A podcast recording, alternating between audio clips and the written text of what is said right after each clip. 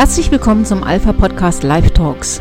Heute ist Freitag, der 4. November und nach ein paar warmen, sonnigen Herbsttagen scheint uns der kalte Herbst nun fest im Griff zu haben, auch wenn immer noch die Sonne durch mein Fenster scheint. Diese sonnigen und warmen Tage habe ich genutzt, um meinen Garten winterfest zu machen, daher also in der letzten Woche kein Podcast. Und in der Woche davor war ich beim Kongress Leben Würde auf dem Schönblick in Schwäbisch Gmünd.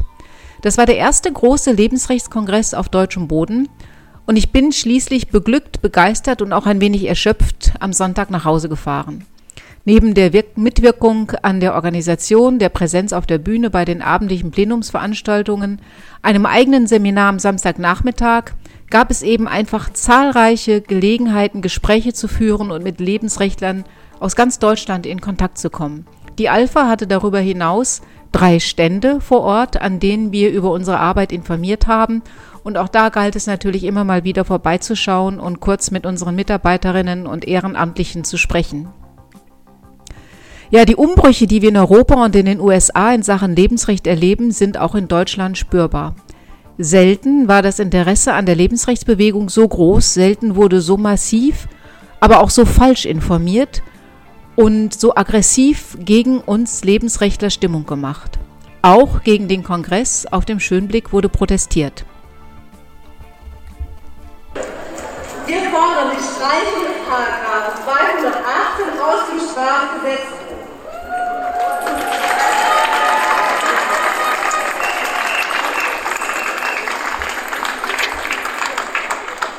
Wir stellen uns gemeinsam gegen den gesellschaftlichen Rollback, der zu einer reaktionären, patriarchalen und autoritären Gesellschaft führt. Wir werden laut, wo versucht wird, das körperliche Selbstbestimmungsrecht von Frauen einzuschränken. Wie dieses Wochenende beim Lebensschützerkongress im Schönblick. Wir senden auch solidarische Grüße an alle Frauen in den USA, Polen, Ungarn, Italien, überall dort auf der Welt, wo Frauen massive Einschränkungen ihrer Selbstbestimmungsrechte erleben und um das Recht auf einen sicheren Schwangerschaftsabbruch kämpfen müssen.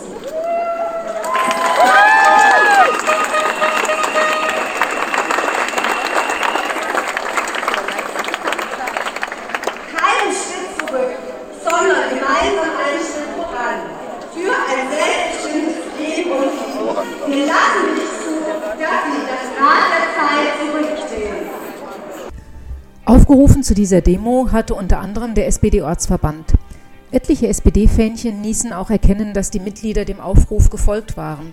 Etwa 250 bis 300 Leute hatten sich auf dem Marktplatz versammelt, also eine durchaus überschaubare Anzahl, wenn man sich überlegt, wie breit für diese Veranstaltung Werbung gemacht worden und angekündigt worden war, dass man eben auch mit Bussen aus umliegenden Städten und Gemeinden dorthin fahren wollte.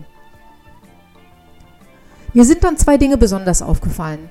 Zum einen war das die Forderung nach Streichung des Paragraphen 118 aus dem Strafgesetzbuch. Abtreibungen würden damit in Deutschland in jedem Fall legal ohne jede Einschränkung, also auch bis zur Geburt des Kindes. Mit einer solchen Streichung des 218 würde Deutschland in die Zeit zurückfallen, in der Menschen aufgrund bestimmter Eigenschaften tödlich diskriminiert werden konnten. Heute ist es das Alter eines Menschen.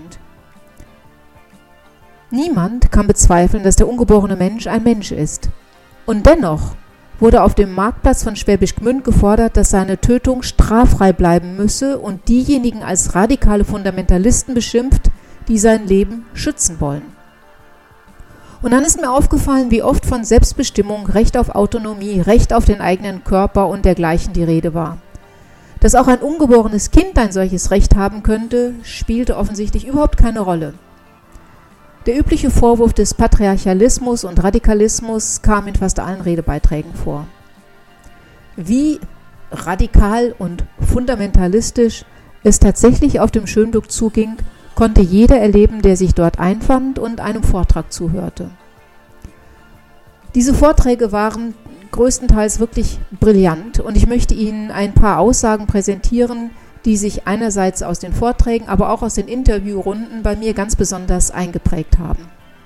Wir glauben, dass auch der Embryo nicht ein Etwas ist, sondern immer schon ein Jemand. Stellen Sie sich vor, Sie sehen ein Bild, ein Ultraschallbild von sich selbst, wie Sie damals im Bauch ihrer Mutter waren. Dann zeigen sie auf das Bild hin und sagen, das bin ich. Und sie sagen nicht, das ist ein Zellhaufen, der mal ich werde. Wir haben die natürliche Intuition, dass wir immer schon gewissermaßen wir selbst waren, dass es eine Kontinuität gibt und keinen Übergang von etwas zu jemand. So Bischof Dr. Stefan Oster, der Bischof von Passau ist und gerne bereit gewesen war, die Schirmherrschaft über den Kongress zu übernehmen, in seinem Videogrußwort bei der Eröffnung des Kongresses. Die zweite Schirmherrschaft hatte die ehemalige thüringische Ministerpräsidentin Christine Lieberknecht übernommen, die auch evangelische Pastorin ist. In der Diskussion griff sie den Begriff der Autonomie und Selbstbestimmung auf und kritisierte die Art, wie unsere Gesellschaft meint, beides leben zu können. Wir sind in einer Zeit, wo die Autonomie des Menschen, die vermeintliche Autonomie des Menschen derart vorangebracht werden soll jetzt, gegen alles, was noch irgendwo an herkömmlichen Bindungen, gehört übrigens auch Kirche dazu, namentlich auch katholische Kirchen nochmal insbesondere äh, dazu, aber es gehört eben auch Familie dazu, es gehört das Geschlecht dazu, Herkommen im weitesten Sinne, äh, ja, gekappt werden soll. Die Pfeiler werden gekappt. Und äh, dann ist halt die Frage, was übrig bleibt von den Worten, die wir in der Tat wohl gesetzt im Grundgesetz haben. Auf diese wohlgesetzten Worte in unserem Grundgesetz, von denen die ehemalige Ministerpräsidentin hier spricht, ging in seinem Vortrag Professor Jörg Benedikt, Jurist an der Universität Rostock, ein. Sehr geehrte Damen und Herren, ein Wort steht am Anfang unseres Grundgesetzes und es ist gedacht als das juristische und moralische Fundament unseres gesamten Gemeinwesens und dieses Wort heißt Menschenwürde. Die Würde des Menschen ist unantastbar, so steht es in Artikel 1 Absatz 1 Grundgesetz. Und in diesem Kreis muss ich, glaube ich, nicht erwähnen, was es heißt, wenn ein Wort am Anfang steht. In Principio verbum erat, so beginnt bekanntlich das Johannesevangelium, wir haben ja schon drei Zitate gehört. Im Anfang war das Wort und das Wort war bei Gott und Gott war das Wort. Das Wort, das am Anfang unserer Verfassung steht, ist nicht von Gott geoffenbart, aber es ist von der Geschichte gelehrt und von den Müttern und Vätern des Grundgesetzes in ernstem Bemühen gefasst worden. Es bildet den Grundstein unserer Rechtsordnung und es ist gedacht als Verpflichtung aller staatlichen Gewalt. Doch wie alles menschliche Stückwerk ist, so ist es auch mit den von Menschen gesetzten Wörtern. Ich kann das Wort so hoch unmöglich schätzen, ich muss es anders übersetzen, wusste bereits Goethe, der ja auch studierter Jurist gewesen ist, und dass sich hinter dem Begriff Logos eben deutlich mehr als nur ein Wort, sondern eine ganze universale Weltsicht verbirgt, war jedenfalls für frühere Bildungsgenerationen noch selbstverständliches Wissen. Das Gleiche gilt aus juristischer Perspektive grundsätzlich auch für den Begriff der Menschenwürde. Doch das heißt, es galt auch für den Begriff der Menschenwürde. Wir hatten das ja schon gerade mit der Zeitform. Es ist wichtig, die richtige Zeitform zu wählen. Die Zeiten, in denen zwischen Historizität und Normativität, das heißt zwischen Überlieferung und Recht, ein selbstverständlicher Zusammenhang gesehen wurde, sind seit längerem vorbei. Der Ägyptologe Jan Assmann hatte für die universalgeschichtliche Konnexität, das bedeutet also den Zusammenhang von historischem Geschehen, kollektiver Erinnerung und normativer Identitätsstiftung, den Begriff des kulturellen Gedächtnisses geprägt. So gesehen leben wir in einer Zeit kultureller Demenz. Nichts ist mehr selbstverständlich und die Mächtigen der Welt haben auch bereits klargestellt, es wird keine Rückkehr zur alten Normalität geben. Ja. Was soll das heißen? werden Sie sich fragen. Naja, das heißt zuallererst, dass sich hier im Schönblick mal wieder die ewig Gestrigen versammeln, die noch nicht wahrhaben wollen, dass das Fundament der alten Ordnung unter ihren Boden zerbröselt, beziehungsweise man könnte auch sagen, bewusst zerschlagen wird. Und das heißt auf unser Thema gewendet, die Würde des Menschen war unantastbar. Wenn oberste Richter entscheiden, dass die Menschenwürde unantastbar war, dann bedeutet das konkret, bestimmten Menschen kann man ihr Recht auf Leben absprechen. Aus den unterschiedlichsten Gründen. Zum Beispiel, weil die Familie eines ungeborenen Kindes dieses ablehnt, es einfach nicht haben möchte. Das erleben wir leider nahezu täglich in den Beratungsgesprächen. Wie oft hören wir von den Schwangeren, niemand macht mir Mut, Keiner will das Kind außer mir.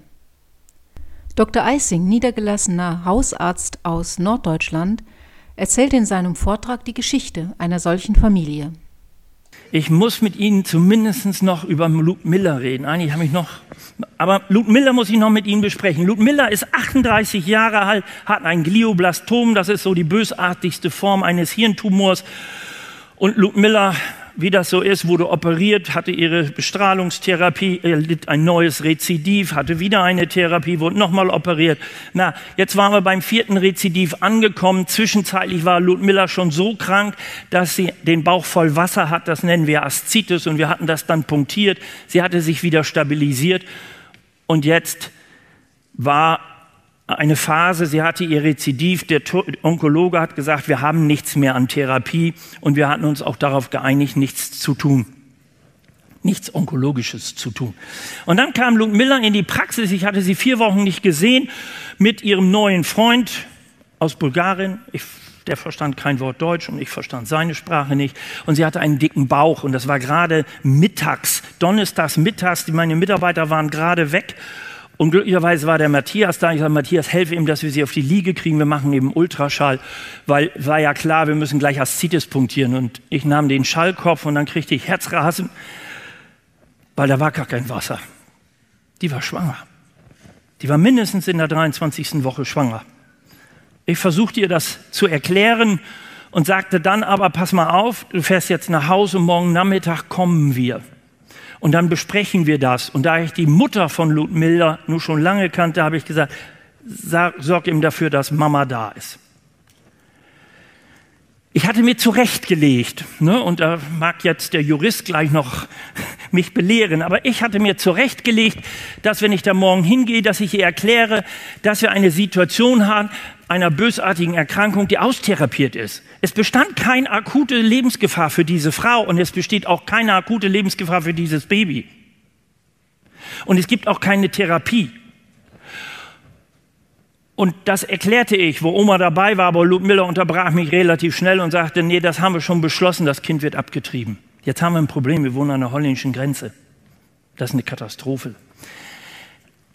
Ich habe dann nochmal wieder angefangen und habe juristisch erklärt, dass das so nicht geht und dass es dort auch Grenzen gibt und, und äh, dass keine Gefährdung vorliegt und dass es im Moment auch keinen Grund gibt, das zu tun. Nein, dann kam die Oma ins Spiel und sagte, nein, das Kind muss abgetrieben werden. Wir wollen das nicht so. Und dann hatte ich erläutert, dass das Kind in der 24. Woche ist, das ist eine normale Geburt. Das Kind kommt lebend zur Welt. Wer bringt denn das Kind um? Nein, das wollen sie nicht. Und dann kam mein Mitarbeiter und mein Mitarbeiter fing an und sagte, okay, aber wir haben doch, wir haben doch die Chance der anonymen Adoption. Und das hat eine gute Prognose. Nein, damit können Sie nun gar nicht leben. Wir verabschiedeten uns, sagten, wir kommen wieder. Und wie ich draußen war, habe ich aus dem Auto das Amtsgericht angerufen. Ich habe mit Richter Arlinghaus gesprochen. Das ist, der hat bei uns den Vorsitz des Amtsgerichtes, den kenne ich und habe ihm die Situation geschildert. Und dann hat er gesagt, okay, ich informiere das Jugendamt. Das Jugendamt kümmert sich drum. Also wer sich nicht drum kümmerte, war das Jugendamt. Und auch da tut der liebe Gott nichts als fügen. Wir waren gerade zehn Minuten bei, einem, bei dem nächsten Patienten, wo wir einen Hausbesuch machen. Da ging das Telefon, Ludmilla habe einen generalisierten Krampfanfall. Mein Mitarbeiter fuhr hin, weil der andere Patient ging es auch schlecht und er fuhr hin und dann rief er an, du hör ihm, die haben schon einen Krankenwagen angerufen. Normalerweise schicken wir solche Patienten nicht ins Krankenhaus. Und dann habe ich aber gesagt, dann fragte er, ob er es verhindern soll. Dann habe ich gesagt, weißt du was, Matthias, das lass mal eben, das machen wir einen guten Grund haben. Ne? Weil wer im Krankenhaus ist, kann ich in Holland abtreiben. Und dann wurde sie von Papenburg aus nach Oldenburg verlegt, weil ja da die Neurochirurgie war. Und dort war sie eine zehn Tage. Und dann hatte ich mich darauf vorbereitet und wir machten wieder einen Hausbesuch. Freitags mittags. Und wenn das, als wenn das so ein Geistesblitz war, ich dachte, Mist, da rufst noch eben an. Und dann habe ich den neurochirurgischen Oberarzt dran und wir unterhalten uns und sagt er, nee, Herr Eising, das sehe ich genauso. Wir können da therapeutisch gar nichts machen. Eine Strahlentherapie, sowas hat alles gar keinen Sinn. Die ist austherapiert. Da gibt es keinen Grund für eine Abtreibung. Und wir kommen bei Ludmilla an und das Erste, was, wie ich anfange zu erzählen, was die Oma, die Mutter von Ludmilla mir erklärt, ist, Nee, der Neurochirurg hat auch gesagt, das müssen wir abtreiben. Dann habe ich gesagt, das ist komisch, ich habe gerade mit dem telefoniert. Okay, der organisierte Rückzug mit dem Hinweis, aber der Professor für Gynäkologie in Oldenburg, der hat uns zugesagt, wir müssen uns nur melden, der macht das. Okay, ist ja schwierig, war ja nur Hausarzt. Also nach dem Hausbesuch habe ich dann den Professor in Oldenburg angerufen, aber die Sekretärin ließ mich nicht durch. Ich sage, gib mir eine E-Mail-Adresse, habe ihm eine E-Mail geschrieben, die Situation geschildert und ihm am Ende meiner E-Mail gesagt, dass die Patientin vom Amtsgericht überwacht würde. Das ist sicherlich äh, juristisch keine saubere Formulierung, aber sie war ausgesprochen hilfreich. Ausgesprochen hilfreich. Sie glauben es nicht, am Montagmorgen um 8 Uhr ging mein Telefon, der Professor war dran, um mir zu erklären, selbstverständlich habe ich recht und es gäbe keinen Grund, das zu tun und sein Oberarzt müsse dort wohl übereifrig gewesen sein. Wir waren uns natürlich am Ende doch sicher, dass er selber war. Na, und der nochmalige Anruf beim Amtsgericht führte dann doch dazu, dass das Jugendamt kam und in der 29. Woche fand dann die geplante Entbindung statt. Ludmilla hat sich dann nicht für die anonyme Adoption, sondern für eine offene Adoption entschieden. Es gab Pflegeeltern, die das Kind dann im Krankenhaus schon übernommen haben. Und dann, und dann habe ich all meinen Mut zusammengenommen, und habe Ludmilla zu Hause wieder besucht. Und ich wusste, jetzt kriege ich die Ohren abgerissen. Ich setzte mich an ihr Bett und entgegen all meinen Erwartungen lächelte sie mich an und bedankte sich dafür, denn die kleine Sophie war geboren und die kleine Sophie hatte Eltern bekommen. Und es war nicht anonym, sondern sie kannte die Eltern und die Eltern schickten ihr täglich Bilder. Und wir verbeteten und wir vertrauten beide darauf, dass der liebe Gott den Lebensweg dieser kleinen Sophie doch begleiten möge. Und Haltung in der hausärztlichen und palliativmedizinischen Versorgung verlangt manchmal viel mehr Kraft, als wir glauben zu haben. Ludmilla starb, aber die kleine Sophie lächelt und ich freue mich jedes Mal, wenn ich sie sehe.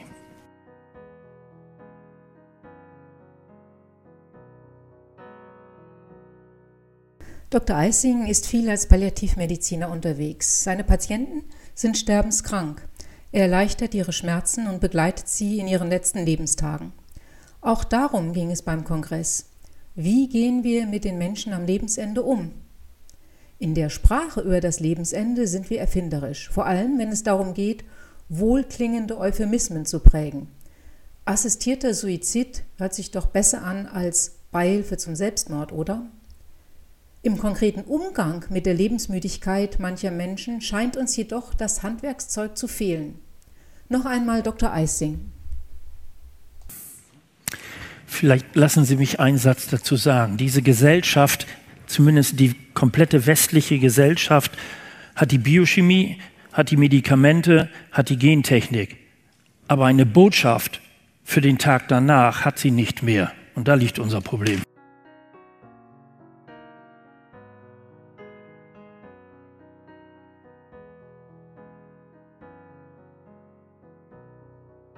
Wer ein Angebot machen kann für den Tag danach, nimmt den Patienten die Angst vor dem Tod.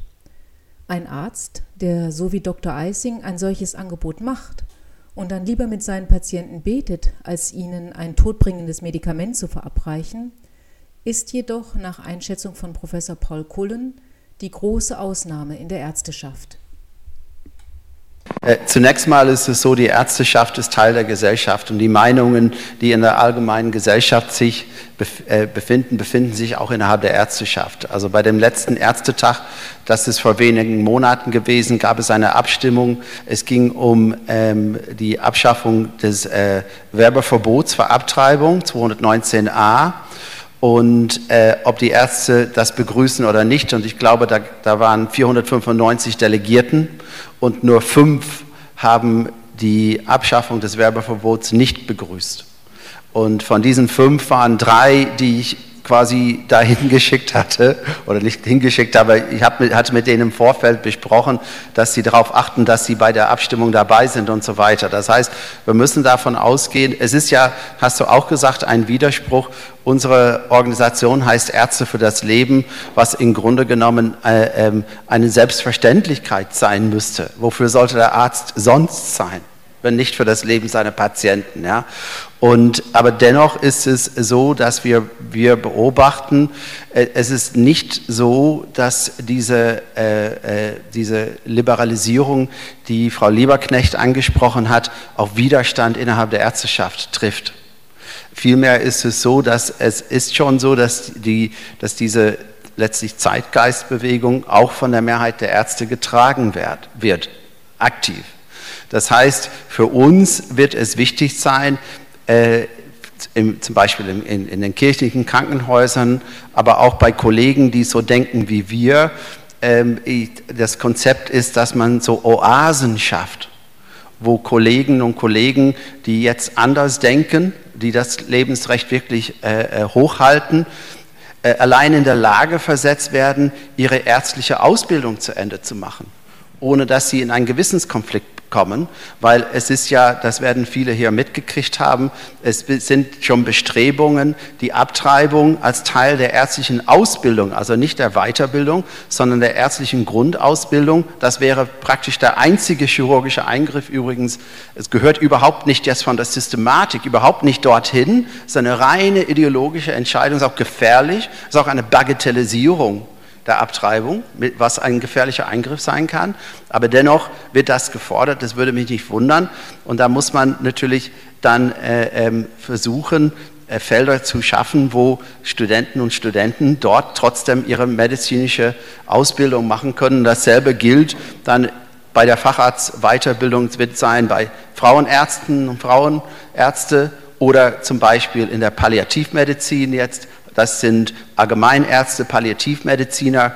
Und es, es wird äh, schwierig sein. Man kann natürlich Druck auf jemanden ausüben, direkt und indirekt. Und ich gehe davon aus, dass auch zum Beispiel auf Institutionen, auf Krankenhäusern, man könnte zum Beispiel Druck über Weiterbildungszeugnisse, über Qualitätskontrolle, über das Entgeltsystem. Also es gibt eine Vielzahl von von eine große Klaviatur an Möglichkeit, ein Krankenhaus oder ein Träger oder auch ein Arzt unter Druck zu setzen. Und da wird es wirklich sein, ich bin auch im Gespräch jetzt in, in Münster mit dem Caritas-Verband, dass wir tatsächlich vielleicht ein bisschen mehr äh, reagieren, als jetzt bei der Abtreibung war, dass wir jetzt schon im Vorfeld reagieren und versuchen, dort einen halbwegs effektiven Widerstand oder zumindest das Problem erstmal definieren und auf dem Schirm haben dass wir in der Lage sind, eine Medizin zu machen, wie wir es für richtig halten für den Patienten. Und für mich ist es relativ einfach. Ich formuliere das so, ähm, wie ist das zu werten? Also es darf keine Interaktion zwischen Arzt und Patient geben mit dem Ziel, dass hinterher der Patient tot ist. Das darf es nicht geben. Ob das der Patient jetzt geboren ist oder ja, vielen Dank, das ist wirklich so. Ähm, das, das, Problem mit, der, mit, also ob der Patient geboren ist oder, oder nicht, behindert ist oder nicht, krank ist oder nicht, natürlich gibt es immer wieder Interaktionen, wo der Patient leider verstirbt. Das ist klar, aber es darf nicht das Ziel der Interaktion sein. Das gehört nicht zum, wer, wer, wer das macht, ist kein Arzt. Das gehört traditionell, das gehört nicht zum ärztlichen Selbstverständnis. In einer Gesellschaft, die sich radikal vom Glauben an einen Schöpfer entfernt hat, ist auch der Respekt, die Achtung vor seinem Geschöpf verloren gegangen. Umwelt und Klima haben die Stelle des Menschen eingenommen. Sie sind schützenswert, der Mensch offensichtlich nicht mehr. Professor Christoph Rädel aus Gießen befasste sich in seinem Vortrag mit der Gabe des Lebens und der Aufgabe des Lebensschutzes. Professor Rädel ist Direktor des Instituts für Ethik und Werte auch in Gießen ansässig und hat den Lehrstuhl für systematische Theologie und Theologiegeschichte an der Freien Theologischen Hochschule in Gießen inne. Wir wissen besser und genauer als sämtliche Generation vor uns, was, wie ein neues menschliches Leben entsteht. Der schwedische Fotograf Lennart Nielsen hat erstmalig 1965 die Entwicklung des Embryos dokumentiert. Sein Buch ist vor einigen Jahren mit zum Teil neuen Bildern wieder aufgelegt worden. Atemberaubenden Bildern. Lehrbücher vermitteln in Text und Grafik, welche Bedeutung die Verschmelzung von Ei- und Samenzelle hat. Unser Sachwissen über den Beginn und Anfang des menschlichen Lebens ist enorm. Wir haben viel gelernt, aber eins weithin verlernt. das Staunen und die Ehrfurcht vor dem ungeborenen Leben. Unser Sachwissen ist zu Verfügungswissen geronnen. Es wird der vorherrschenden Logik des Machens und Verwerfens verfügbar gemacht.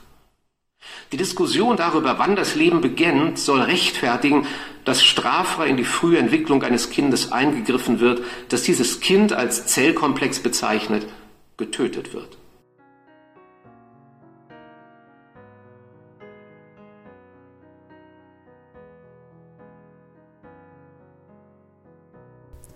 Es war ein Kongress, der von der tiefen Zuversicht getragen war, dass wer sich für den Menschen einsetzt, für seine Würde, für sein Leben, wirklich Gott auf seiner Seite hat. Und diese Erkenntnis verleiht uns eine unglaubliche Kraft und Stärke. Mit Fokus auf die Ewigkeit leben wir für das, was ewig bleibt, das Ziel vor Augen Tag für Tag, bis wir den Lauf vollendet haben. Die Outbreak Band mit Ewigkeit beschließt heute unseren Podcast. Ihnen allen ein gesegnetes Wochenende.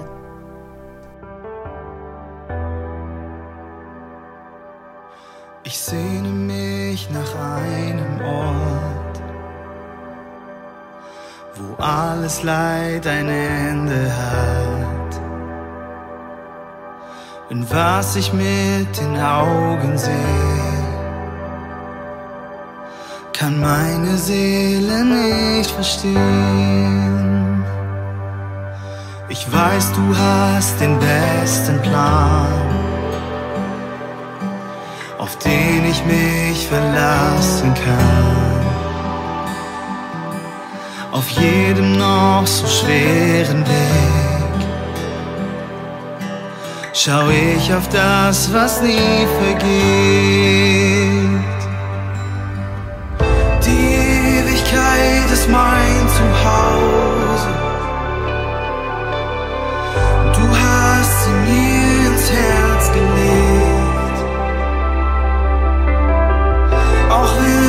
Sterben werde, weiß ich, dass meine Seele ewig lebt. Und diese Hoffnung wird mich tragen bis ich dir gegenüberstehe. Ich weiß, ich bin nur zu Besuch,